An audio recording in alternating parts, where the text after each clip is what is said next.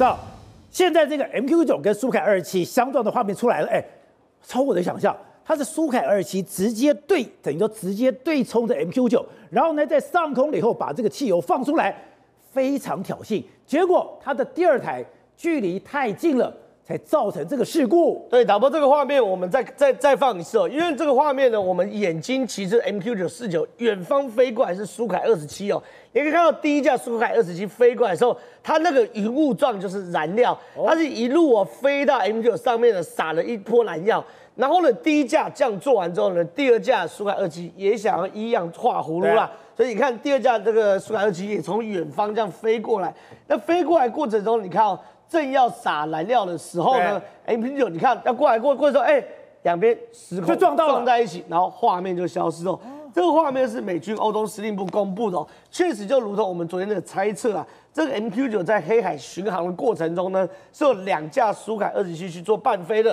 那伴飞的过程中呢，是伴飞去撞它的。对，俄罗斯也这个这个谨守分寸啊，就是我没有发射飞弹，所以你不能说是军事冲突。然后呢，说这撒燃料这个状况，可问题是哦，感觉起来第二个苏凯二十七飞过来的时候。这 MQ 九有一点是感觉是往苏凯二十七去撞哦。你看这个画面，其实并不是，因为第二架苏凯二十七是仿照第一架的路线，对，飞过来。可是你看 MQ 九是一直往上，一直往上，往上冲的。所以我觉得，搞不好美军也跟人家妈一不做二不休。你敢撒我气，我就敢拿这个苏凯那。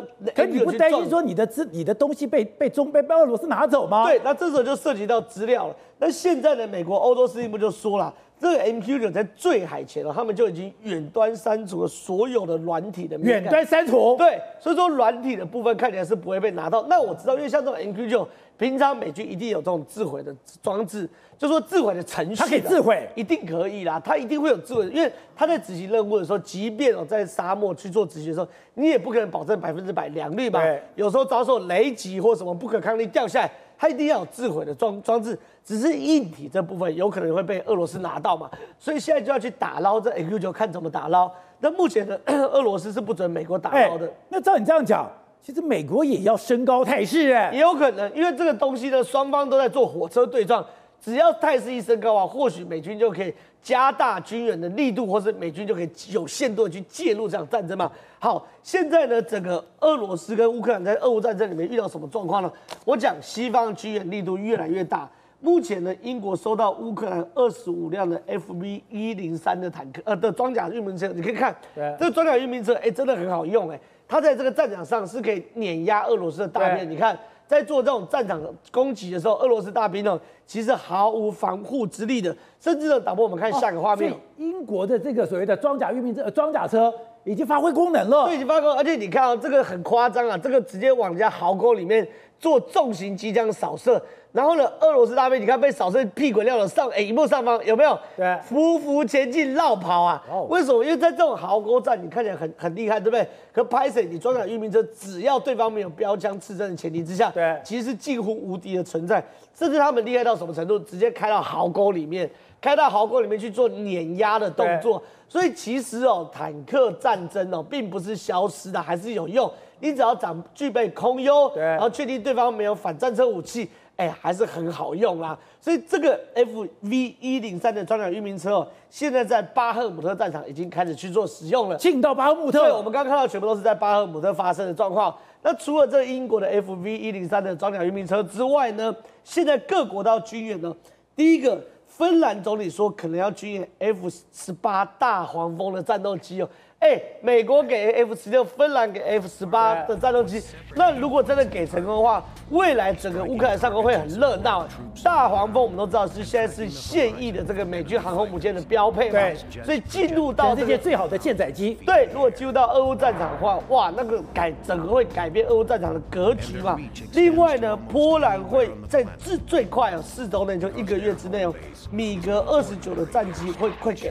那除了波兰之外呢，保加利亚跟克罗埃西亚、罗马尼亚都有米格二十九，也有可能会给他。那巴基斯坦呢，也可能会向乌克兰转让四十四辆俄制的主战坦克。那这东西呢，都是利多因素。那现在呢，因为非常多的军援哦，都是往乌克兰这边走嘛。那俄罗斯怎么办呢？现在有被抓到六名特工啊，这有六名特工呢，是在波兰边境去做特工任务，在干嘛呢？在破坏。波兰的铁路啊，因为他们觉得说，哎，你每次都靠铁路过来嘛，对不对？所以把你铁路炸掉之后呢，或许就 OK 了。可是问题是有，道高一尺，魔高一丈嘛，但这反过来，魔高一尺，道高一丈，这六名的特工呢就被捕了，所以没有破坏成功了。另外呢，整个巴赫姆特前线状况有多多多混乱。第一个呢，一架苏凯二十四的战机在巴赫姆特空的空中啊被击落。对，其实我们看刚刚那个跟 MQ 九对对峙的画面，其实苏凯二十四就是俄罗斯的飞行员并没有差，他的战术素养还是很好。可问题是很奇怪，你只要飞到乌克兰境内就被打下来，对，就有结界，所以里面有非常非常奇怪防空系统，是我们不知道状况。那这个呢，就是在巴赫姆特被打下来这一个。另外一个呢，你看啊巴赫姆特乌克兰军队九十三旅哦，也是很厉害。你看左下角是乌克兰军队的这个战车，你看右上方的这个房子呢是乌克兰的俄罗斯大兵的休憩的地方。哎，狂轰滥炸，确实是有碾压的感觉。甚至我们给大家看下一个画面，乌克兰第五十九摩托化旅哦，确实你看哦，用这种远程的反坦克武器炸乌克俄罗斯哦。也是炸的这个非常非常精准，甚至呢，下一个画面给大家看，夜晚的时候也是精准。你看精准炮击哦，所以在这边可以看到乌克兰跟俄罗斯短兵相接，乌克兰还是占上风。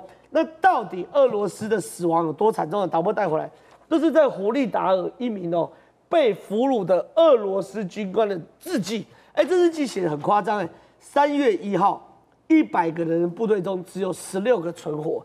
三月三号，月三号，一百一十六个人的部队只有二十三个存活。三月五号，一百一十五个人只有三个人存活。所以你可以看到里面死亡人数，应该讲活命率啊，存活率只有三趴，十几趴。所以现在最扯的事情是，莫斯科时报报道说，现在拍到乌克俄罗斯往乌克兰的征兵火车里面有一节列车载满了女性囚犯。女性都要上场了，这已经不是爸爸兵、爷爷兵了，现在是女兵都要上场，所以表他们征兵征到是非常非常夸张了。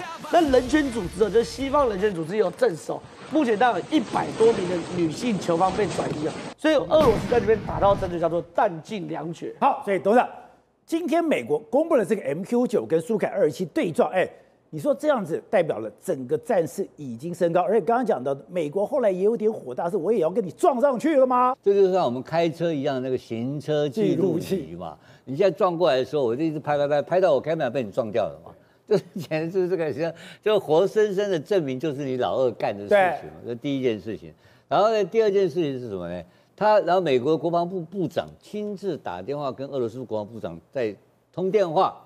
用热线电话讨论这个事情，提出抗议，说非常严重抗议。他说这个非常危险而且不成熟的举动，对，非常鲁莽不专业。地区他认为是属于国际空域，你怎么可以用这种方式来这样子用这种方式来阻扰这种飞行器？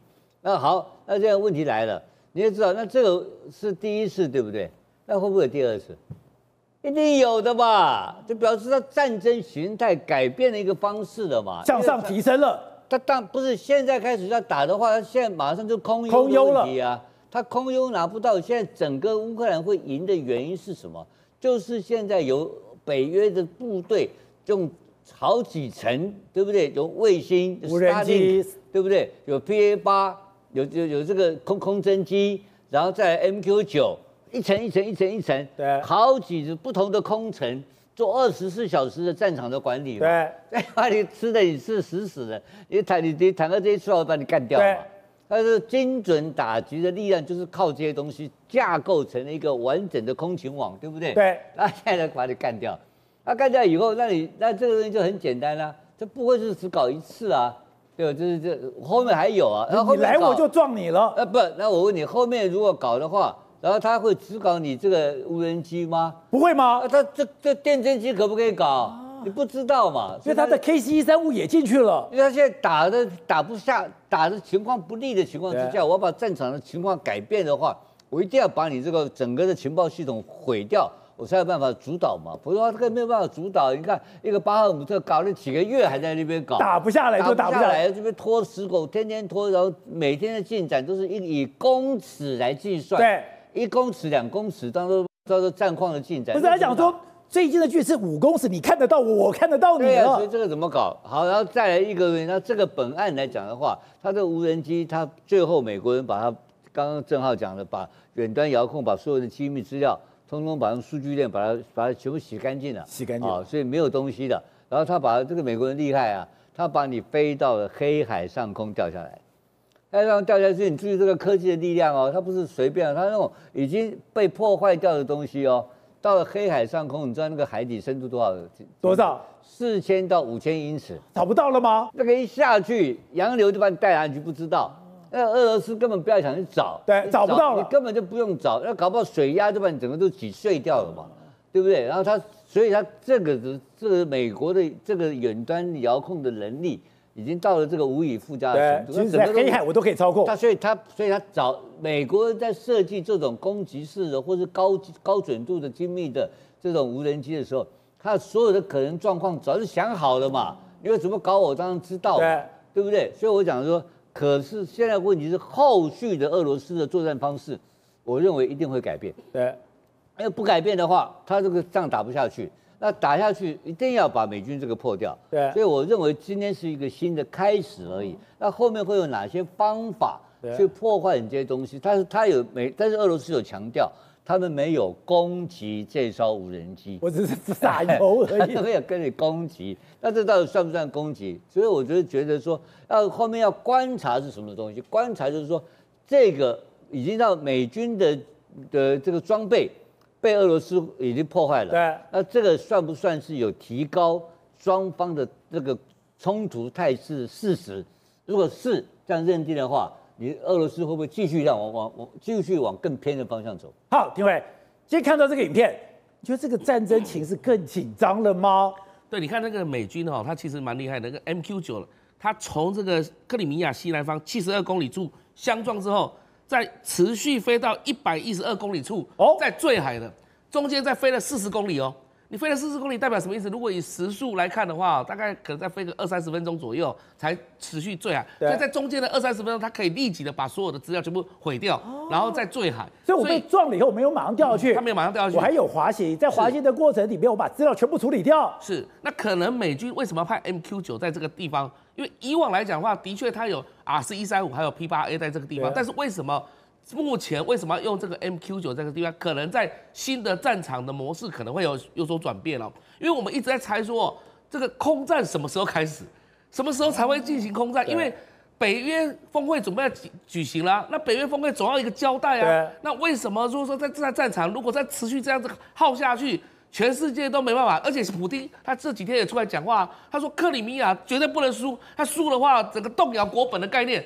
自己普丁都这么出来讲了，那如果说北约这方面来讲的话，也没有进展，普丁也没有进展，那不是大家一直这样耗下去吗？再耗几年，要耗全世界要多少人员、多少资源下去？所以你说现在有点耗不下去的感觉。对，所以应该西方国家就在思考，如果这个战场如果要转变形态的话，一定要有西式武器进去。如果西式武器进去的话，现在目前所做的动作就是在征收的动作了。而现在整个在战场重新布局的情况之下，当然。俄罗斯他也会紧张啊。对，如果你今天啊 MQ 九九的话，你收集那么多资料，你到底是要干什么？所以他为什么要用苏凯战机去撞他？为什么要用这种方式来挑衅他？其实最主要的原因是因为他也在探测说，到底美军接下来你想要干什么事情？那他也在保全实力啊，因为他空战这些飞机，他不进去乌克兰。这个空域啊，主要原因是怕被锁定，然后被击落。但是它也在黑海，也在很多地方在保全实力。未来也如果美国改变形态、新战场的话，这些苏凯二十七或苏凯三十五等等这些战机也都会派上用场。所以，我们接下来啊，可能在除了这个所谓的巴赫穆特这个人肉绞肉机的这个之外，可能会看到有一个新形态的一个战场会出现，那个可能就是一个空战的开始。